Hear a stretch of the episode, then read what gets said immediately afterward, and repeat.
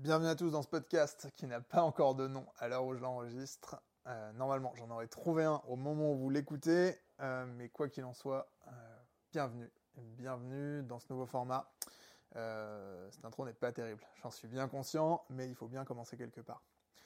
D'ailleurs, par où on va commencer? Bah, Peut-être par les présentations. Moi, je m'appelle Yann, euh, j'ai une agence qui s'appelle Lugus, avec laquelle on accompagne euh, les entreprises sur Shopify euh, dans la création, l'évolution de leur boutique et surtout dans l'optimisation de leur taux de conversion. depuis bientôt deux ans, je publie sur LinkedIn quasiment quotidiennement.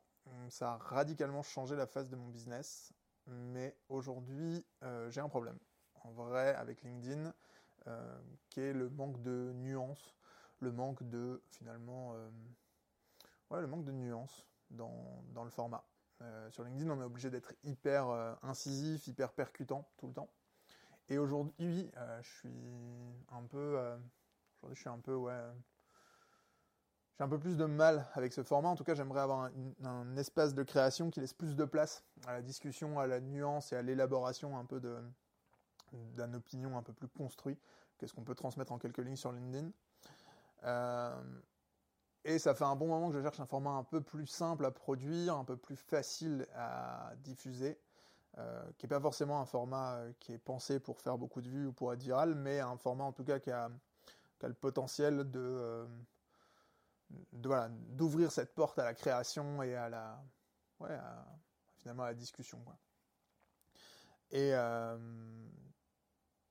a un format que j'avais expérimenté pendant le confinement, le premier confinement à l'ancienne, euh, qui était un format podcast solo, euh, voilà, qui doit encore être en ligne sur YouTube, je pense, si vous le cherchez. Euh, il doit encore être trouvable. Et, globalement, bah, ce format, c'est moi qui parle pendant le confinement et voilà, qui parle un peu d'entrepreneuriat, etc. C'est un format que j'avais beaucoup aimé produire à l'époque. C'était assez intéressant, qui plus est dans cette période un peu, un peu particulière. Et donc, je m'étais, j'avais gardé dans un coin de ma tête l'idée de reprendre tout ça. Euh, et, j'étais presque décidé, enfin j'étais décidé à le reprendre, mais j'ai pas priorisé, euh, c'était pas du tout euh, le, sujet important du moment. Et on en vient au titre de cet épisode, c'est le moment qu'a choisi Théo Lyon pour annoncer le lancement de Road to 10 Million en roue libre, son podcast où il parle d'entrepreneuriat solo face à un micro, pas de montage, et donc un format beaucoup plus simple, beaucoup plus, enfin très proche de celui que je prévoyais de produire. Euh, c'est clairement ma faute, puisque manque de passage à l'action, pas aller assez vite. Euh, euh, c'est clairement, clairement un souci qu'il aurait fallu régler. mais voilà, ça m'a un peu coupé dans mon élan, et donc j'ai choisi de pas lancer à l'époque. Mais malheureusement, bah, c'est de plus en plus présent chez moi. Euh, j'ai très envie euh, d'ouvrir ce truc et j'ai fini par me rappeler qu'en fait, euh, c'est pas parce que le format était déjà fait par quelqu'un d'autre qu'on pouvait pas le faire soi-même et surtout que je vois ce format comme un moyen de garder une trace un peu de l'évolution à la fois de la boîte mais de moi à titre personnel. de vous partager aussi mes apprentissages, mes galères et tout ce que, que j'apprends un peu de, des différentes, des, des différentes étapes de mon parcours. Euh, et donc, bah, je suis ravi aujourd'hui de vous annoncer le lancement de ce podcast euh, sur lequel, soyons honnêtes, pour l'instant, je ne mets pas de gros objectifs. L'enjeu, c'est plutôt aujourd'hui euh, voilà, d'ouvrir un journal de bord pour voilà, être capable de, documenter un peu ce qui se passe en interne chez Logus, mais aussi dans ma vie d'entrepreneur, au sens large. Euh, et, vous partagez tout ça pour vous aider vous aussi à être un peu meilleur dans ce que vous entreprenez. C'est de vous partager euh, les pièges dans lesquels je tombe pour éviter que vous fassiez les mêmes erreurs que moi. Euh, et voilà. Globalement, moi, pour le, ouais, pour le background un peu, j'ai commencé à entreprendre il y a 7 ans. J'ai commencé en freelance et puis après avec l'agence. Et on aura l'occasion d'en reparler hein, dans ce format, mais grandes ambitions pour l'agence. j'ai envie de monter quelque chose de très grand, de très gros. Euh, mais, eh ben, euh, entreprendre, c'est pas tous les jours facile. On fait plein d'erreurs, on fait plein de boulettes. Et euh, c'est pas grave. Et on apprend sur le process, on apprend sur le parcours. Donc, donc trop bien. Et c'est ça que je vais vous partager en fait. J'ai envie d'un peu de vous, vous embarquer avec moi dans, ce, dans cette aventure. Voilà, je pense que c'est pas mal pour les présentations. Je pense que ça vous donne une meilleure idée un peu de là où vous êtes arrivé, de là où on va aller tous ensemble. Euh, deux choses, je pense qu'il n'y aura pas de montage sur ces épisodes euh, parce que je veux garder justement ce côté simple et ce côté facile à, à, produire et à diffuser. Donc en vrai, ben voilà, il y aura sûrement des loupés, vous allez sûrement entendre m'entendre boire, m'entendre tousser, m'entendre bouger. J'ai mis mon téléphone en mode avion, donc normalement on ne sera pas dérangé. Mais voilà, sachez que c'est comme ça que ça va se passer. Et que je vais sûrement chercher mes mots à bien des moments. Mais j'ai fait l'effort de préparer un petit Notion euh, pour que on ait quand même un fil conducteur et que je vous raconte pas n'importe quoi. Ceci étant dit, je pense que la première chose dont il faut que je vous parle, c'est euh, mes problèmes chez Logus c'est peut-être pas le meilleur, le meilleur premier sujet pour ouvrir un podcast, euh, mais je pense que c'est important. C'est important parce qu'en fait, euh, bah, globalement, c'est un peu ce qui me motive aujourd'hui ce, ce, lancement, c'est de se dire, ok, on a des problèmes, on va les défoncer, et donc euh, bah, j'ai envie de vous montrer comment et de vous expliquer comment on en est arrivé là. aujourd'hui, pour vous faire un peu l'état des lieux, on a un problème majeur. Deux, mais en fait ils sont liés, euh, c'est que 80% de nos revenus aujourd'hui viennent de missions one-shot chez Logus. Globalement, euh, on accompagne des boîtes, soit dans la création, euh, soit dans l'évolution de leur boutique, avec tout un volet CRO, qui, optimisation du taux de conversion, qui nous aide, enfin qui nous permet de les accompagner et qui nous aide à booster les résultats des boutiques. Euh, mais aujourd'hui, la façon dont a été pensée notre offre historiquement, c'est quelque chose de hautement euh, sur mesure et euh, pas forcément récurrent. Donc en fait, on a une grosse partie de notre chiffre d'affaires, 80%, on a un truc qui est assez pareto là-dessus, qui est généré par des missions one-shot.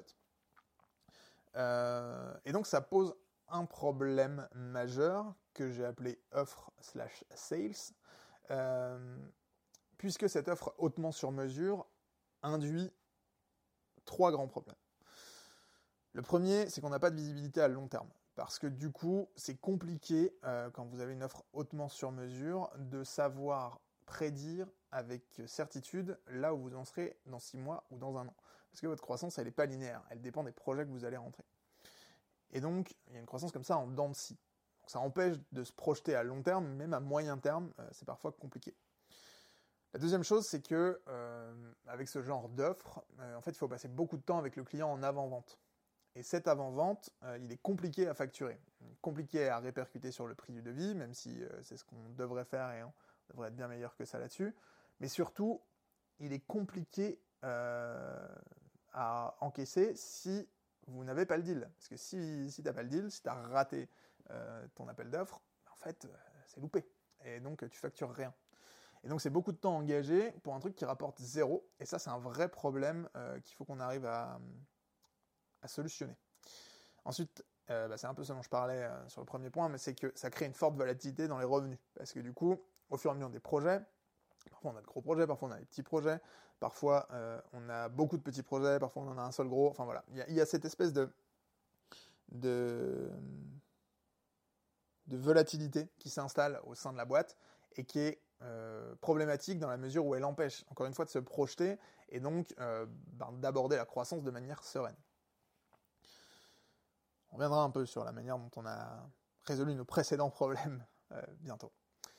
En plus de ça, aujourd'hui le process sales, il repose essentiellement sur ma tronche. Ce que ça veut dire concrètement, c'est que comment ça se passe aujourd'hui quand vous prenez un call avec Logus, un call de découverte, c'est moi plupart du temps qui suis en front-end, c'est même moi dans 99% des cas qui suis en front-end avec vous, qui vais collecter le besoin et commencer à ébaucher la solution technique. Parce qu'en fait, aujourd'hui, notre euh, plus-value principale, en tout cas la façon dont l'offre est perçue par les clients, euh, c'est qu'on a une très forte expertise sur Shopify.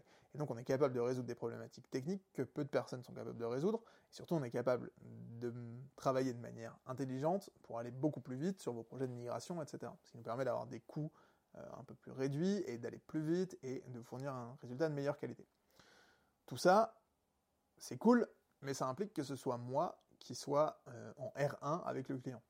Parce que, on y reviendra un petit peu après par rapport à LinkedIn et la manière dont on génère nos leads, mais les prospects s'attendent à m'avoir moi, et donc c'est moi qu'ils ont, évidemment. c'est moi qu'ils ont moi qu'ils ont. Ouais, c'est moi qu'ils ont, c'est ça. Euh, mais surtout, le problème, c'est que, étant donné le niveau de connaissances techniques nécessaire pour mener un R1, et c'est bien un problème, euh, R1 pour euh, premier rendez-vous, pardon, call de découverte, c'est très compliqué à déléguer. C'est-à-dire que ça, on a fait des tests, j'ai essayé de passer la main, de mettre en place des calls de qualification, etc. pour l'instant, on n'a pas craqué le sujet et je, mets ma main à couper avec l'analyse que j'en fais aujourd'hui a posteriori, que c'est un problème d'offre. Du coup, comme on n'arrive pas à déléguer, euh, ça pose plusieurs autres problèmes. C'est que, bah, d'une part, je suis aujourd'hui coincé dans les sales, parce qu'on a atteint un tel niveau euh, aujourd'hui de volume que euh, bah, aujourd'hui je fais pratiquement plus que du sales et de la création marketing, du marketing. Et donc du coup, bah, mon temps pour construire la boîte, réfléchir à la vision, driver finalement les équipes, etc., ça de jour en jour. Euh, et surtout, bah, ça crée un plafond de verre. Parce que tant que je ne peux pas déléguer, ça veut dire qu'on est limité au sein de la boîte à ma propre capacité à vendre. Et en plus, pour en enlever, je suis pas très bon. Je suis pas un très bon sales, en vrai. je suis quelqu'un qui a un contact facile avec les gens, ça c'est cool. mon expertise technique euh, arrive à convaincre, mais la vérité c'est que je suis pas un bon sales technique, enfin dans le sens technique de ce que c'est que d'être un sales. Je suis pas très bon dans la maîtrise du cadre, euh, je suis pas très bon dans le, désamorçage des objections, etc. Je connais les principes, je les applique, mais je suis pas un sales excellent. Donc en plus, ce que ça veut dire, c'est que du coup, on se retrouve avec un plafond de verre qui est inférieur à ce que devrait faire quelqu'un s'il faisait à temps plein de meilleur que moi. Mais je peux pas recruter quelqu'un meilleur que moi parce qu'aujourd'hui, je suis incapable de déléguer. Et ça, c'est un problème. voilà le, point où on en est. Euh, et ça fait un bon moment, ça fait vraiment, je pense, je dirais quelques mois, je deux bons mois, que je retourne le problème dans tous les sens, que j'essaie de trouver euh, une solution pansement. Mais tout me ramène à chaque fois à ce problème d'offre.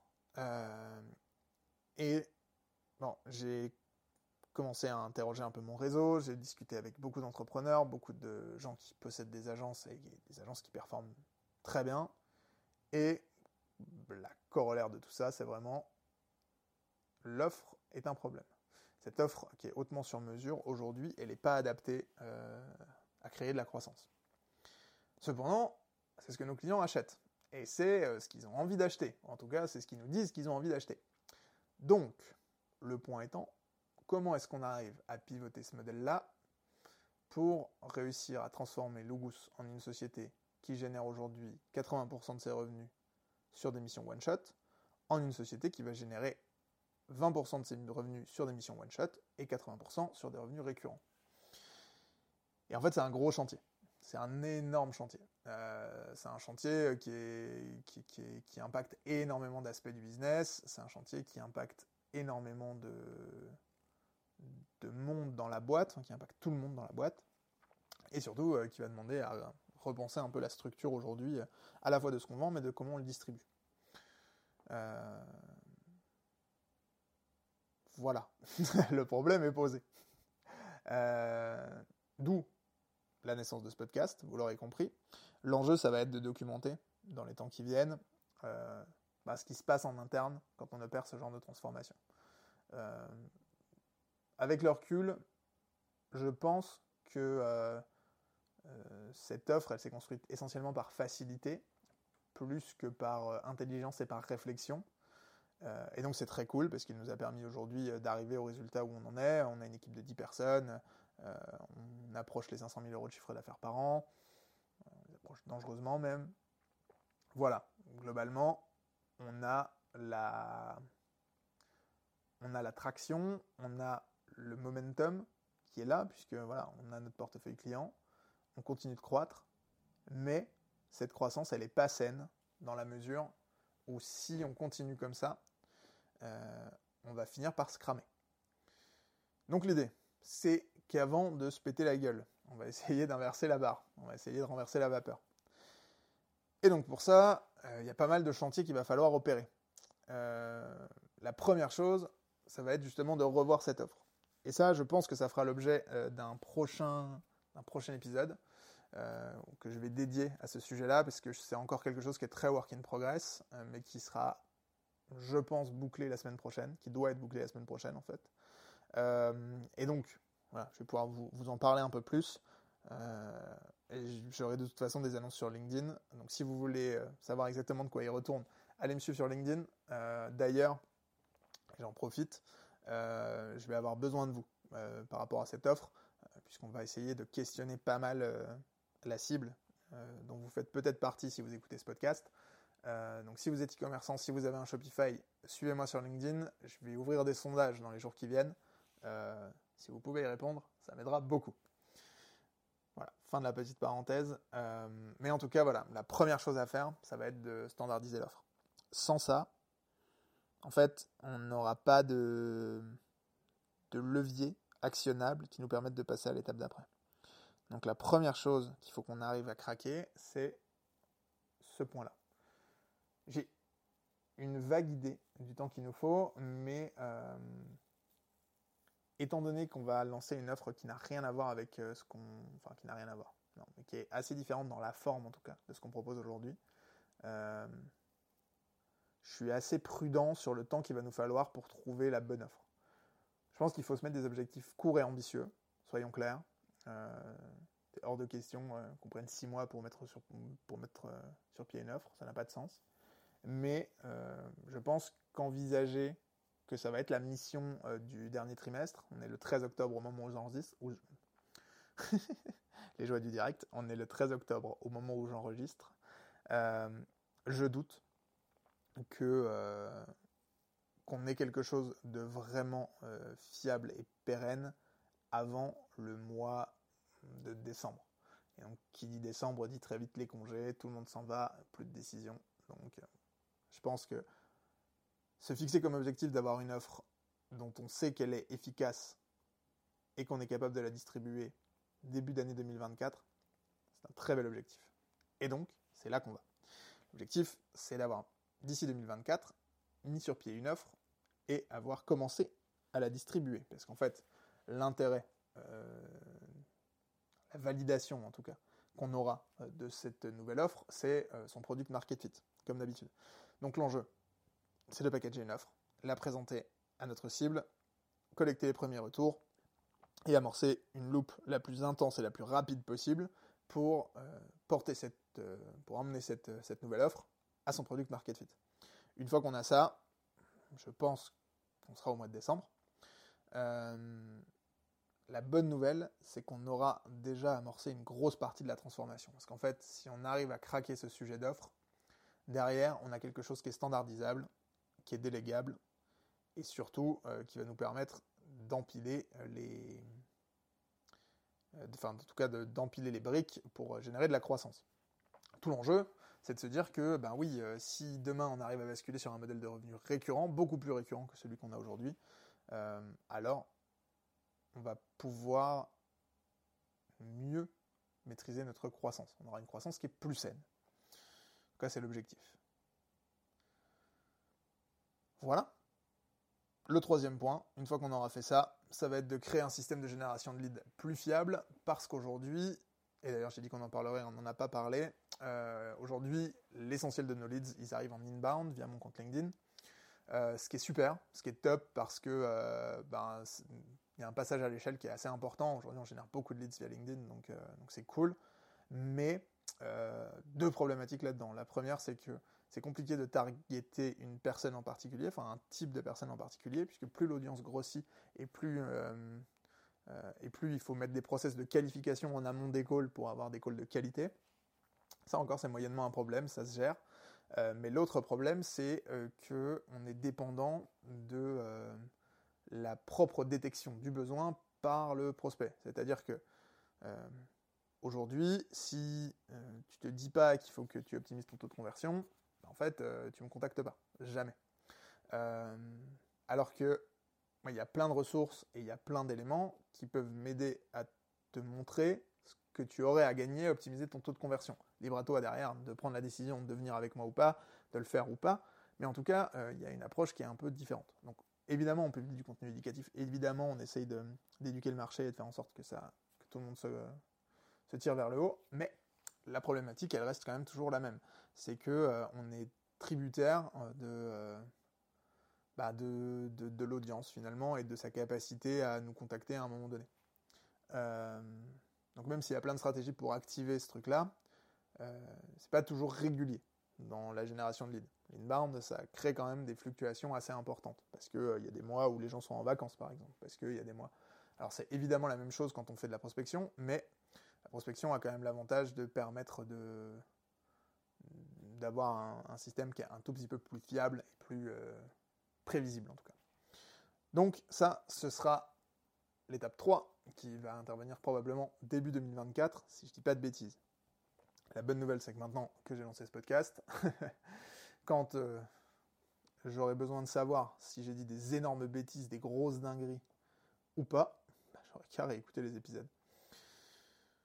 Voilà un peu où je vous emmène avec moi dans cette, euh, dans cette aventure. Euh, en vrai, c'est cool, c'est cool. Je suis hyper content, je suis hyper excité par ce nouvel arc. Là, je pense que vraiment, on atteint un plafond de verre qu'on n'arrivera pas à casser sans ce pivot d'offre, sans cette, cette nouvelle façon de voir notre business.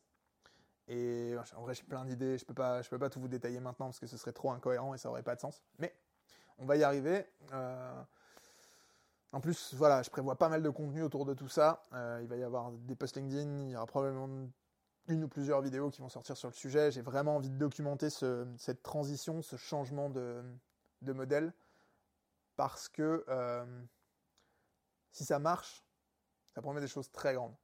Et si ça marche pas, on va apprendre beaucoup. Donc dans les deux cas, on est gagnant. Donc tout l'idée, ça va être ça. Ça va être là de se dire, ok, comment est-ce que là, dans les, dans les, ouais, 3, 6 mois qui viennent, dans les 6 mois qui viennent, on arrive vraiment à pivoter, à pivoter tout ça. Euh, avec un enjeu qui va être de taille euh, sur les revenus, puisque, euh, on s'en reparlera en temps voulu, mais on a commencé à ébaucher un peu l'année 2024 différentes prévisions financières, etc. Mais il y a de beaux, il y a de belles choses qui arrivent et on va essayer de faire des choses très grandes euh, sur, sur l'année prochaine. Donc là, on va finir cette année euh, de la plus belle des manières. On va aller taper nos objectifs et franchement, on va aller, on va aller tout défoncer. Mais en plus de ça, l'année prochaine s'annonce grandiose. Donc, hâte de voir ça.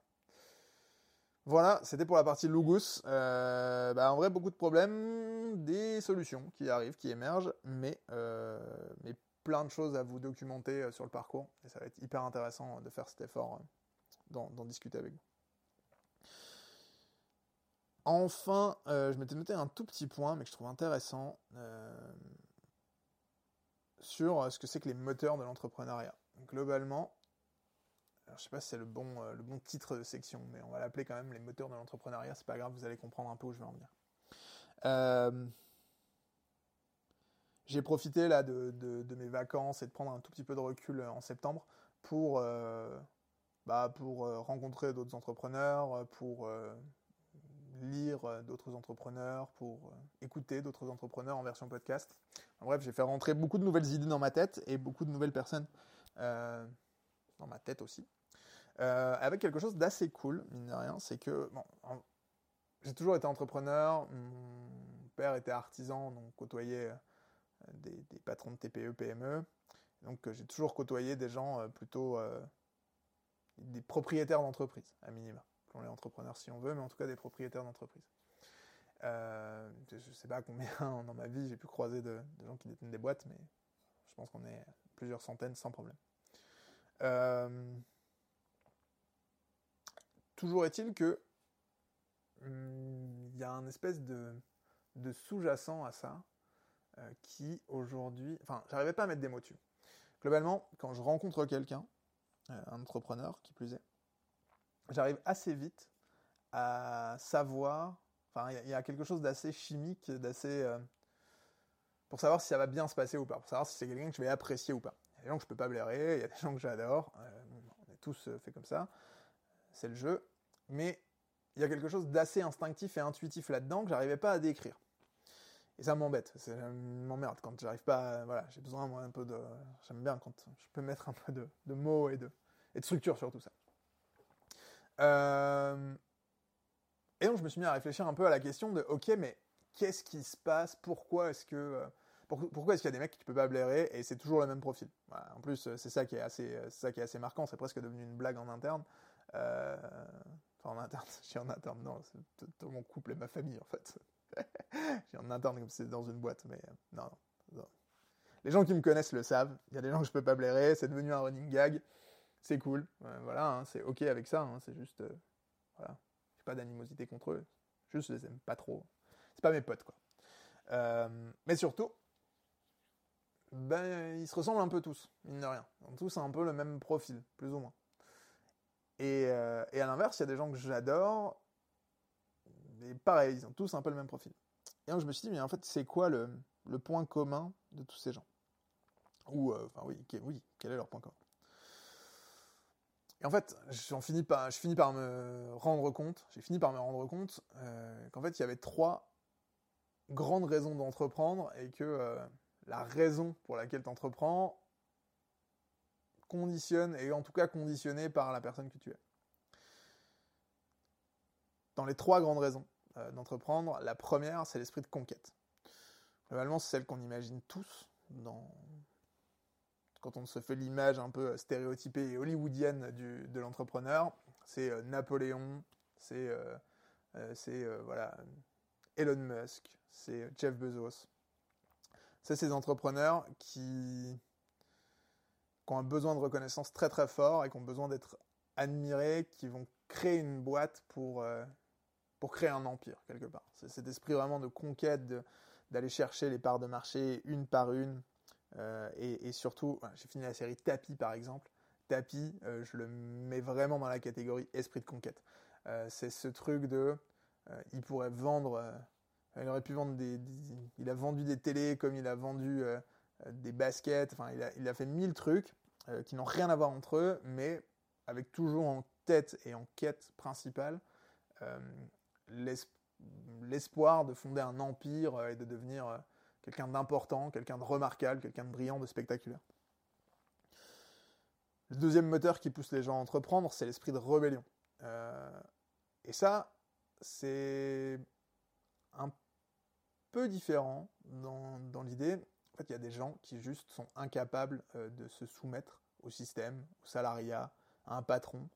Euh, et ça, il y en a beaucoup. Et en fait, souvent, ces gens-là entreprennent, ou en tout cas créent des boîtes, des faut d'entreprendre, euh, pour, euh, pour être libre finalement. C'est souvent, euh, souvent des gens un peu plus lifestyle, un peu plus, souvent ces entrepreneurs un peu, voilà, on, voit beaucoup de solopreneurs, de, de digital nomades, etc que je mets dans cette catégorie-là, qui se sont juste rebellés contre le système et qui ont décidé. Alors Thibault Louis sur LinkedIn, si vous voulez le suivre, vous le suivez probablement déjà d'ailleurs. Mais euh, il, est, voilà, il est incroyable et je le mets exactement dans cette catégorie-là. Euh, c'est vraiment cette, euh, ce profil assez ouais, rebelle finalement. Bah, il a d'ailleurs créé les punks du web, c'est pas pour rien. et là-dedans, on retrouve aussi beaucoup de patrons de TPE, voire PME, mais principalement des TPE.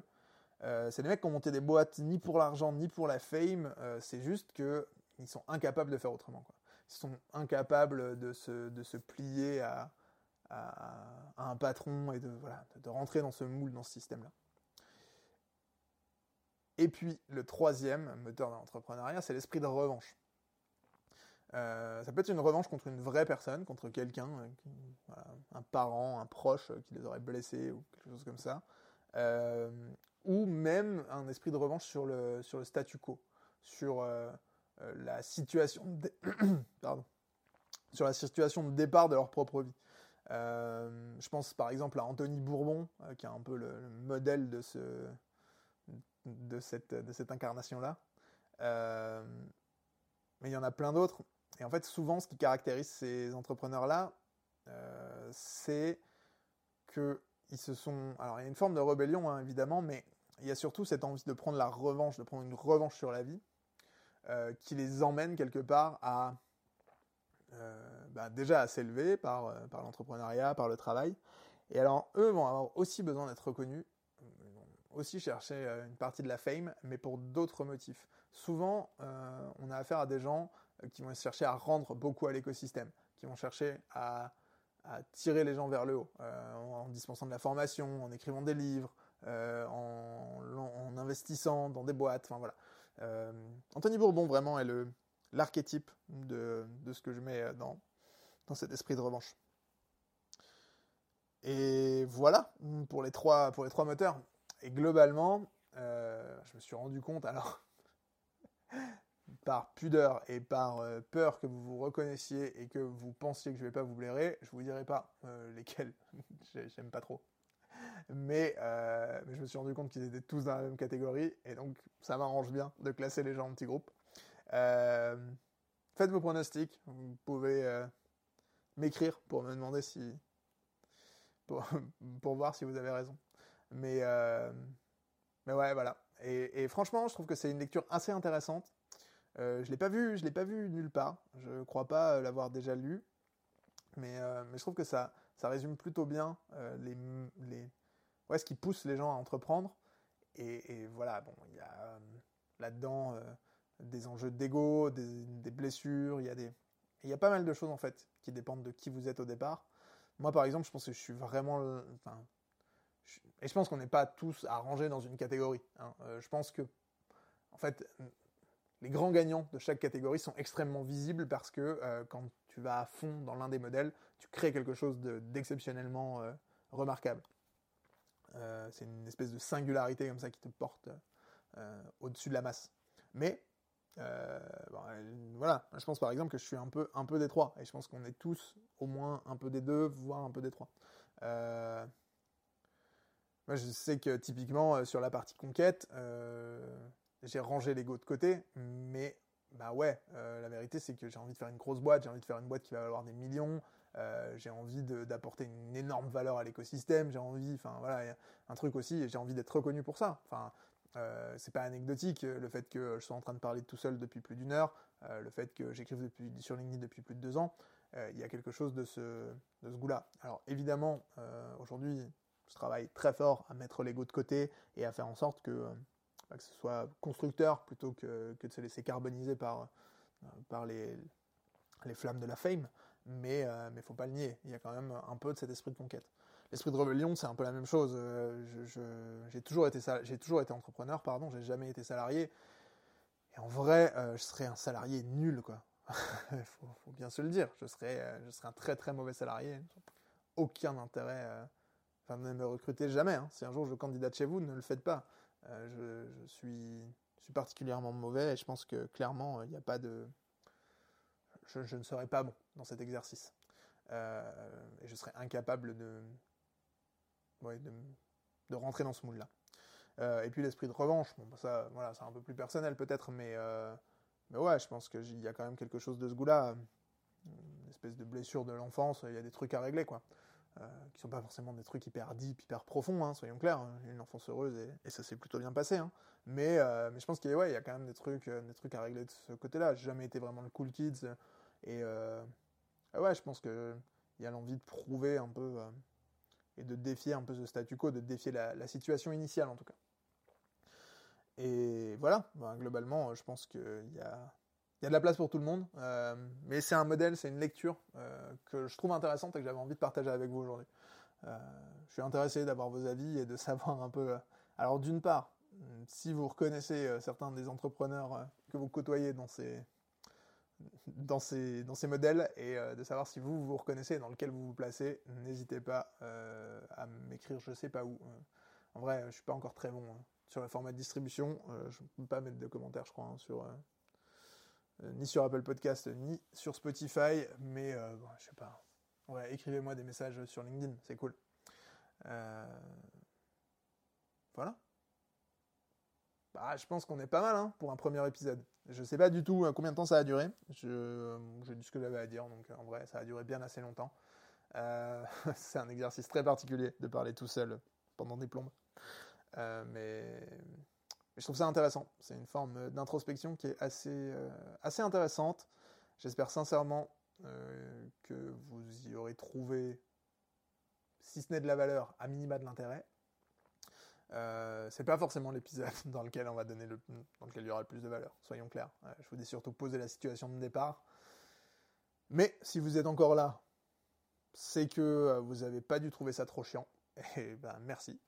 Euh, si vous voulez m'encourager, vous pouvez mettre 5 étoiles sur Apple Podcast à ce format. Ce serait hyper sympa et euh, bah, ça me permettrait de le faire connaître, de le faire grossir et, euh, pourquoi pas un jour d'en faire quelque chose. En tout cas, pour moi, objectif rempli puisque bah, mon journal de bord est là. je suis très heureux de lancer ça. On va essayer d'être le plus régulier possible. Je veux rien annoncer. Je vais pas donner de fréquence et tout parce que parce qu'après je sais comme c'est. Je vais me louper après je m'en voudrais, après je vais lâcher. Non, non, on va juste faire ce qu'il faut pour que ce soit le plus régulier possible et pour vous apporter le plus de contenu, de valeur et d'intelligence possible dans ces contenus. J'espère que ce format un peu plus long que d'habitude vous aura plu. Je vous dis à très bientôt pour une prochaine et ciao